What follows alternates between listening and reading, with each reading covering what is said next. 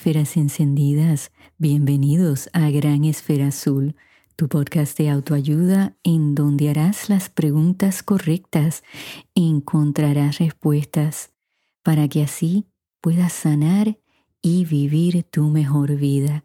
Te saluda Ana Margarita, educadora y consejera de vida. Amigos, en el episodio de hoy vamos a estar hablando de un tema muy importante y he titulado este episodio El abandono emocional. No les puedo decir cuántos correos electrónicos me han enviado. De hecho, en los pasados tres años de este podcast, pues hablándome de cierta manera de que las personas se sienten abandonadas emocionalmente. Sucedió mucho durante la pandemia, eso trajo muchos conflictos entre familias, entre amigos. ¿Por qué? Porque se sintieron abandonados. Dentro de ese abandono viene el rechazo. Y muchas veces, pues, asumimos esa posición porque nos sentimos con miedo y reaccionamos a ese miedo.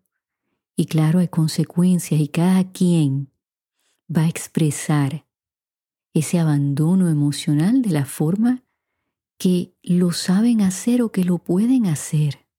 Vamos a definir lo que es el abandono emocional. Es un estado emocional subjetivo. ¿Por qué es subjetivo? Porque viene de la perspectiva de esa persona.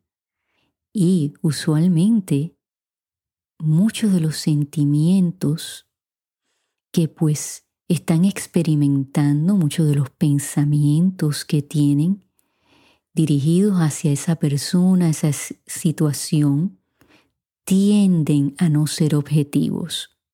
Otras veces sí lo son porque ha habido un evento que ha causado un trauma y ellos se sienten con la razón de sentirse abandonados emocionalmente. ¿Cuáles son las causas del abandono emocional? Bueno, pues hay muchas. Y nos puede afectar en la niñez o nos puede ocurrir de adolescentes, de adultos. No hay edad para experimentar un abandono emocional. Puede ser causado por el abandono de un papá, de una mamá, de ambos padres, puede ser causado como resultado de un divorcio, de una infancia donde hubo abuso, negligencia, en una infancia tal vez donde hubo un abandono emocional en el sentido de que no dejaban que esa criatura se expresara. No, le decían rápidamente, no llores, no hables, no puedes hacer esto, no puedes decir lo otro. Y ese niño, esa niña se empiezan a sentir atrapados, abandonados. La pérdida de un ser querido, de un padre, de una madre, de un hermano, de alguien que nosotros amamos.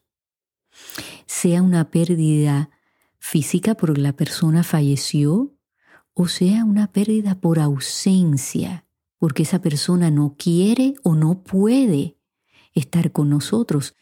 Recuerden que a veces cuando alguien se divorcia o una pareja rompe, pues se da la situación, como lo hemos visto, de hecho en el caso de Marjorie de Sosa y Julián Hill, que ella pues le ha prevenido a Julián el que él tenga una relación con su hijo y su hijo con él ese niño se puede sentir abandonado emocionalmente cuando se haga hombre, a pesar de que creo que Julián aquí no tiene la culpa.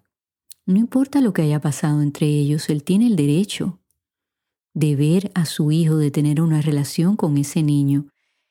Ese niño probablemente cuando sea un hombre se lo va a reclamar a su mamá.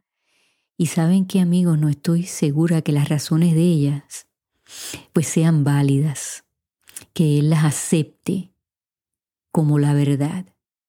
Otras causas cuando ya somos adultos, pues tienen que ver con las relaciones de pareja.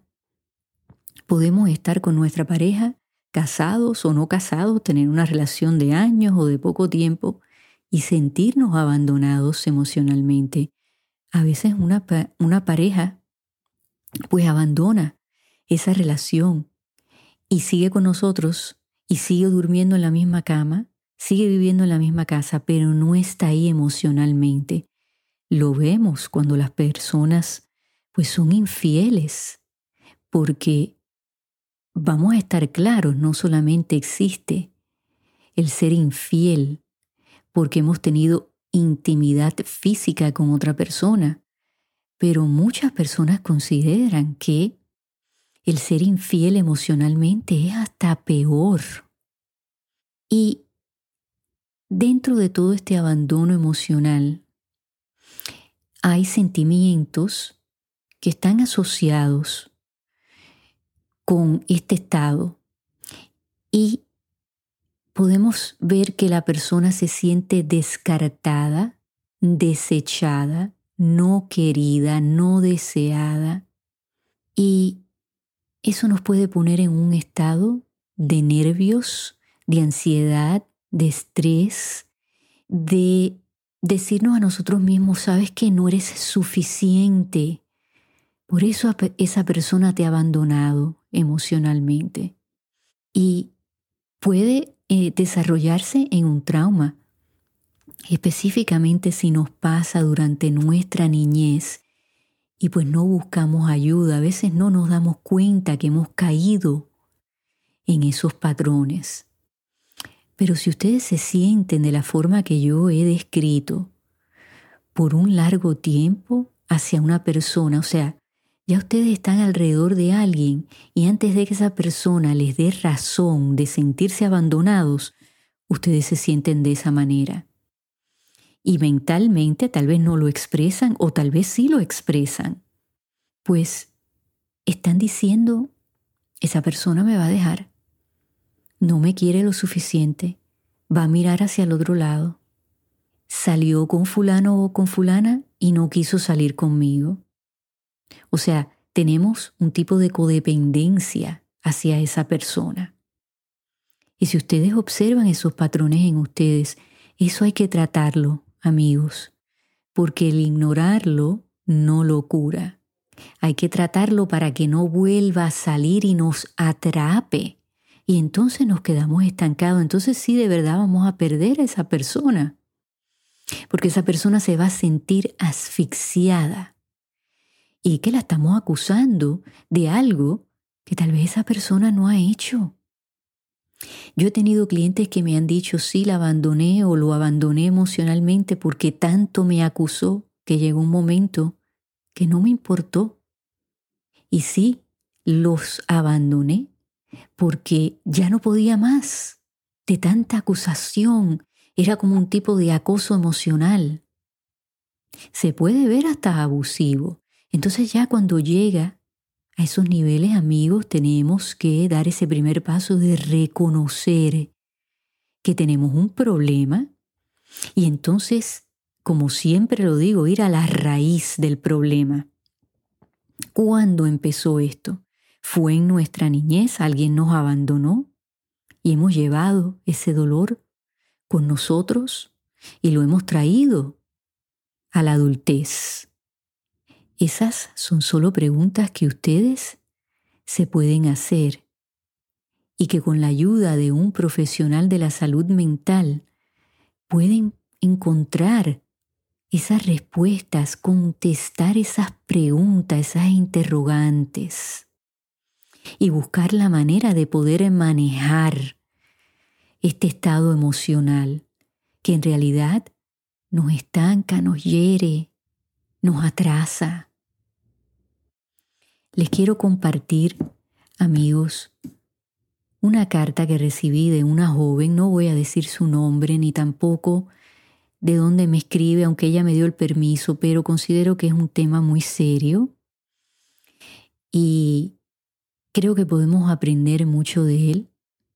Y quiero que, como siempre les pido, abran su corazón desde un espacio de empatía, compasión y bondad.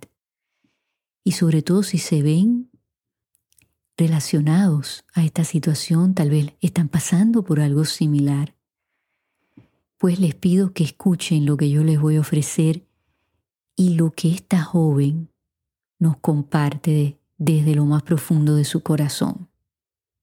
Esta joven, que está en sus treinta y tantos de años, está casada, tiene ya dos niños y ella fue adoptada. Sus padres de adopción tenían cinco varones y en el último embarazo de su mamá, pues ella tiene complicaciones, decide operarse, pero se quedan con ese deseo de tener una niña adoptan a esta niña. La adoptan ya cuando ella tiene aproximadamente siete años de edad. Y ella venía de unos padres que ella no me cuenta mucho lo que sucedió ahí, pero aparentemente no era una situación saludable y pues la habían removido de ese hogar. Y estos dos señores pues la adoptan y ella me dice que tiene una niñez feliz, que se lleva muy bien con sus hermanos. Y bueno, hace unos años atrás eh, se casa.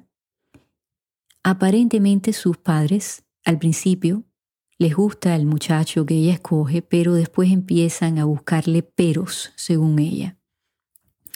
Antes de que me escriban amigos y me digan, Ana Margarita, tú no sabes el otro lado de la moneda, el otro lado de la historia, siempre hay dos partes a una historia. Cierto, amigos, pero yo me voy a basar en la información que me ha dado esta joven. Y, por supuesto, siempre tratándolo con juicio, con seriedad, y dándole el beneficio de la, de la duda a las dos partes. Bien, ella me dice que empezó a complicarse todo y que cuando viene la pandemia, pues ella eh, tiene a su primer eh, hijo y que ellos pues ponen ciertas reglas y su familia pues no están contentos con ellos porque eh, ellos se sintieron muy protectores del bebé, que eso hay que entenderlo amigos, o sea, la pandemia, ninguno de nosotros teníamos un librito para saber qué teníamos que hacer y nuestro primer instinto era proteger, sobre todo nuestros hijos. Eso yo lo entiendo y yo creo que ustedes lo pueden entender también. Yo creo que de ahí salieron muchísimos malos entendidos está pasando en estos momentos en mi familia sin yo pues eh, dejarles saber de quién estoy hablando, pero vamos a decir que es la parte de la familia de mi esposo. Así que lo hemos vivido, lo entiendo desde esa perspectiva. Y ella me dice que prácticamente en estos momentos pues la han abandonado, que ella vuelve a sentirse como esa niña abandonada que sus padres biológicos, pues ella lo es de la perspectiva de que no querían mejorar. Y esta pareja la adopta y ella se siente desechable, ¿no? Que no es como sus hermanos. Esa parte de la carta, amigos, me tocó muy profundo porque ella me dice, Ana Margarita, no importa si yo tengo la razón o no, muchas personas me ven como la mal agradecida, la que no aprecio el haber sido adoptada y todo lo que me dieron. Y no entienden que en realidad yo lo que siento es que soy desechable, que esto no se lo hubieran hecho a mis hermanos, de hecho, ella me comenta que a sus padres no le cae bien eh, una de las eh, mujeres que está casada con uno de sus hermanos. Me parece que me dijo que era el hermano mayor. Pero no le han dejado de hablar a él. Y no se lleva nada bien con la esposa. Entonces, claro, ella se siente que es, porque pues ella es la adoptada. Fíjense amigos, en el libro eh, que escribió el príncipe Harry, ¿no? Su título es Spare, ¿no? Que él era, eh, ¿cómo, lo puedo traducir al español?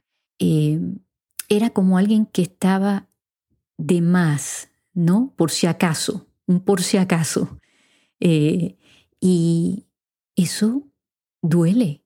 Y si ustedes han tenido la oportunidad de leer su libro, se palpa el dolor que él sentía de que le decían, bueno, tu hermano va a ser el rey, pero tú estás aquí por si acaso. Si acaso no funciona, le pasa algo, pues entonces tú estás aquí, ¿no? O sea, él no es una, una goma de carro, una llanta, como se dice en otros países, ¿no? Que se reemplaza, o sea, cuando se daña. Y esta joven pues me expresa eso. Eso es algo muy doloroso, amigos. Pónganse en el lugar de ella. Y es muy cierto que todas las personas alrededor que tal vez juzguen esta situación digan, ah, caramba, qué mal agradecida es esta muchacha. Todo lo que le dieron y mira ahora no, no obedece a los padres, a los padres que me escuchan. Cuando nuestros hijos se casan o están en una relación seria de pareja que ya están viviendo juntos, todos los padres que me están escuchando que están casados, ustedes saben que el matrimonio es un mundo aparte. Y nosotros abrimos ese mundo y bueno, entran familiares, amistades, conocidos, pero ese mundo hay que respetarlo. Y puede ser que a ustedes no les caiga bien su yerno, su nuera, pero aquí hay que proteger la relación que ustedes tienen con sus hijos. Y vamos a poner aparte si es una relación abusiva, que ustedes piensan que su hijo o su hija está en peligro, que, que están siendo lastimados, que no son felices. O sea, vamos a poner eso aparte. Si eso no existe, eso no es lo que está sucediendo, entonces me parece que hay un espacio aquí para arreglar las cosas. Esta joven dice que sus hermanos están en el medio, claro, siempre eso pasa en un conflicto. Habemos muchos que siempre estamos en el medio. Eso a mí me pasó mucho de niña en relaciones familiares, me está pasando ahora y trato de mantenerme en el medio, pero no es fácil porque entonces, oye, tú estás tirando para allá y, yo quiero que tires para acá y, es muy difícil, amigos, estar en el medio y ser justo, porque a veces vemos lo que está pasando en ambos lados y podemos ser objetivos y decir, mira, aquí tú tienes la razón, pero tú acá no, no tienes la razón, o sea, y tratar de buscar un compromiso. Y necesitamos personas así, que sean objetivas para que nos abran los ojos. Hay que buscar un mediador, no un encendedor. ¿Ok?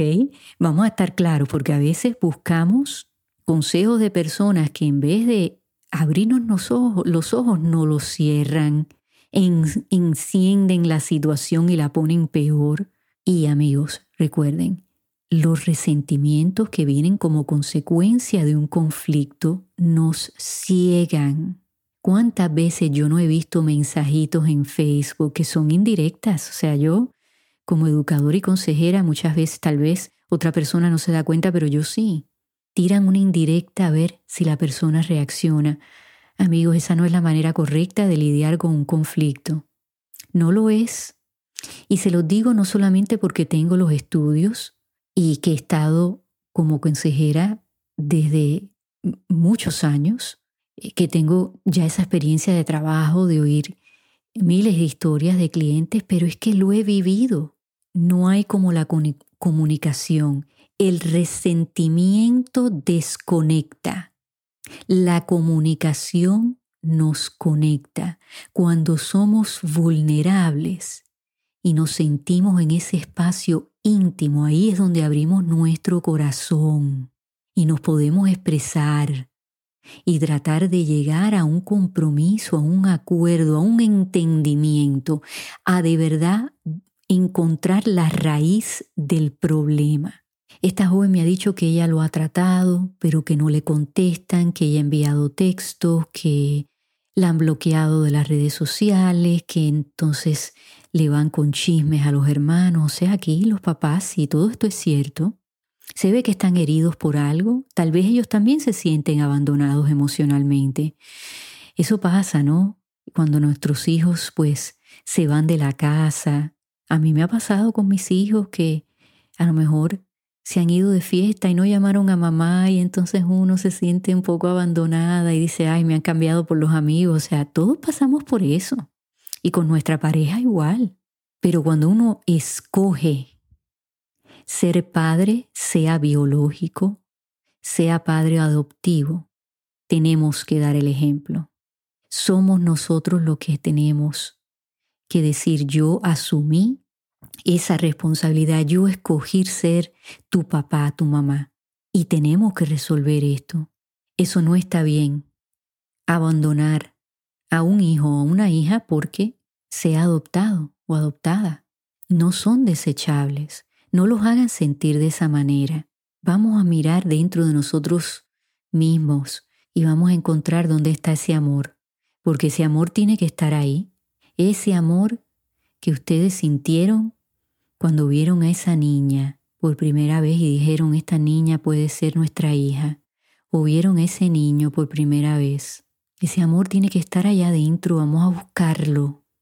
Aunque esté bien, bien enterrado, que por arriba hayan resentimientos y enojos y malos entendidos, hay que buscar ese amor y partir desde ahí y dar pasitos y buscar un mediador que los pueda ayudar sea quien sea, un familiar en el que ustedes confíen que es una persona objetiva, un profesional de la salud mental, un sacerdote, una amistad, pero vamos a dar esos pasos, porque el abandono emocional nos puede afectar de maneras muy profundas, nos puede afectar las relaciones que tenemos en ese momento de pareja, con nuestros hijos, en nuestro trabajo, y son cosas que se pueden resolver, amigos, mientras que tengamos vida, que estemos respirando. Se puede resolver, no importa lo que haya sucedido. Lo único que no podemos resolver es la muerte. No esperemos a situaciones extremas para entonces abrir los ojos. Cuando simplemente a veces lo único que tenemos que hacer es tener una conversación. Los exhorto a que la tengan si ustedes se han relacionado con esta historia. Espero que esta joven encuentre respuestas. Si necesitan apoyo emocional, porque este tema pues les ha tocado de cerca, saben que me pueden escribir. Tengo dos correos electrónicos.